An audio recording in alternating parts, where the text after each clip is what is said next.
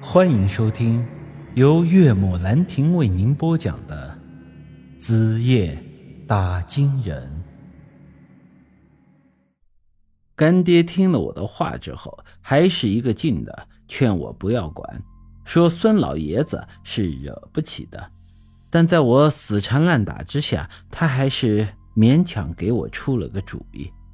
干爹告诉我，孙老爷子在人间徘徊了百年。现在唯一的愿望就是想让孙家能有个后，希望孙莹莹能有个孩子。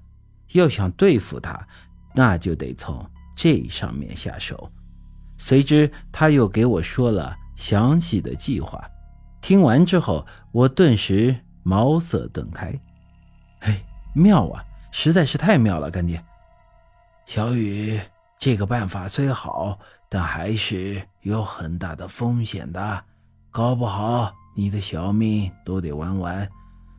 记住，最重要的一点就是王二狗一家人得配合你。这事儿是二狗求着我帮忙的，他们自然会配合我。谢了，干爹，我先回去了。在这里，我简单跟大家说一下我干爹的计策。首先，孙老爷子是只百年老鬼，很难对付。但孙莹莹刚死不久，对付起来就会容易许多。到时候我想办法先把孙莹莹抓住，之后再去买一些年画回来。孙老爷子不是想要孙家有后吗？那我就从年画上捡十个八个大胖小子，给他送去。之后再让二狗和他爹假扮孙家女婿，提礼上门给老爷子祝贺，顺便再摆上两桌满月酒。如此，孙老爷子便会以为二狗父子从了孙莹莹，而且已经给他孙家生下了十个八个的娃娃。孙老爷子这时必定是高兴的不行，心中的执念。也就消了。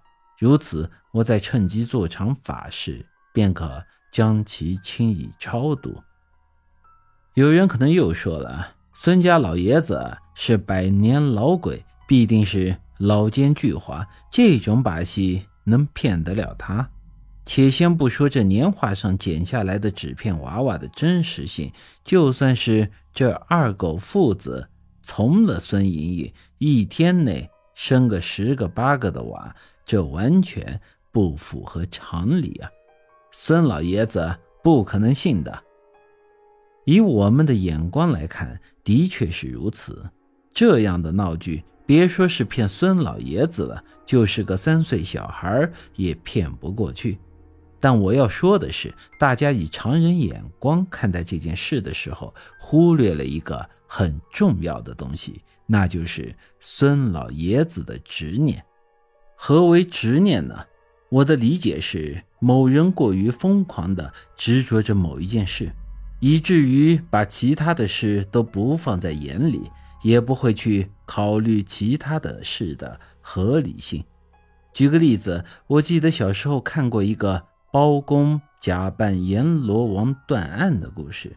说是有这么个纨绔子弟，仗着家里有钱有势，做了很多杀人放火的事情。他的罪行人尽皆知，但谁也没有确切指证他的证据。包公接手这个案件以后，经过很多的调查，也查不出他的犯罪证据。但他很清楚这个人犯罪的事实。那这要怎么办呢？后来。包公听人说，那家伙因为做的坏事太多了，几乎每天晚上都会做噩梦，梦见那些被他害死的人化作恶鬼来找他索命。于是他经常性的半夜被吓醒。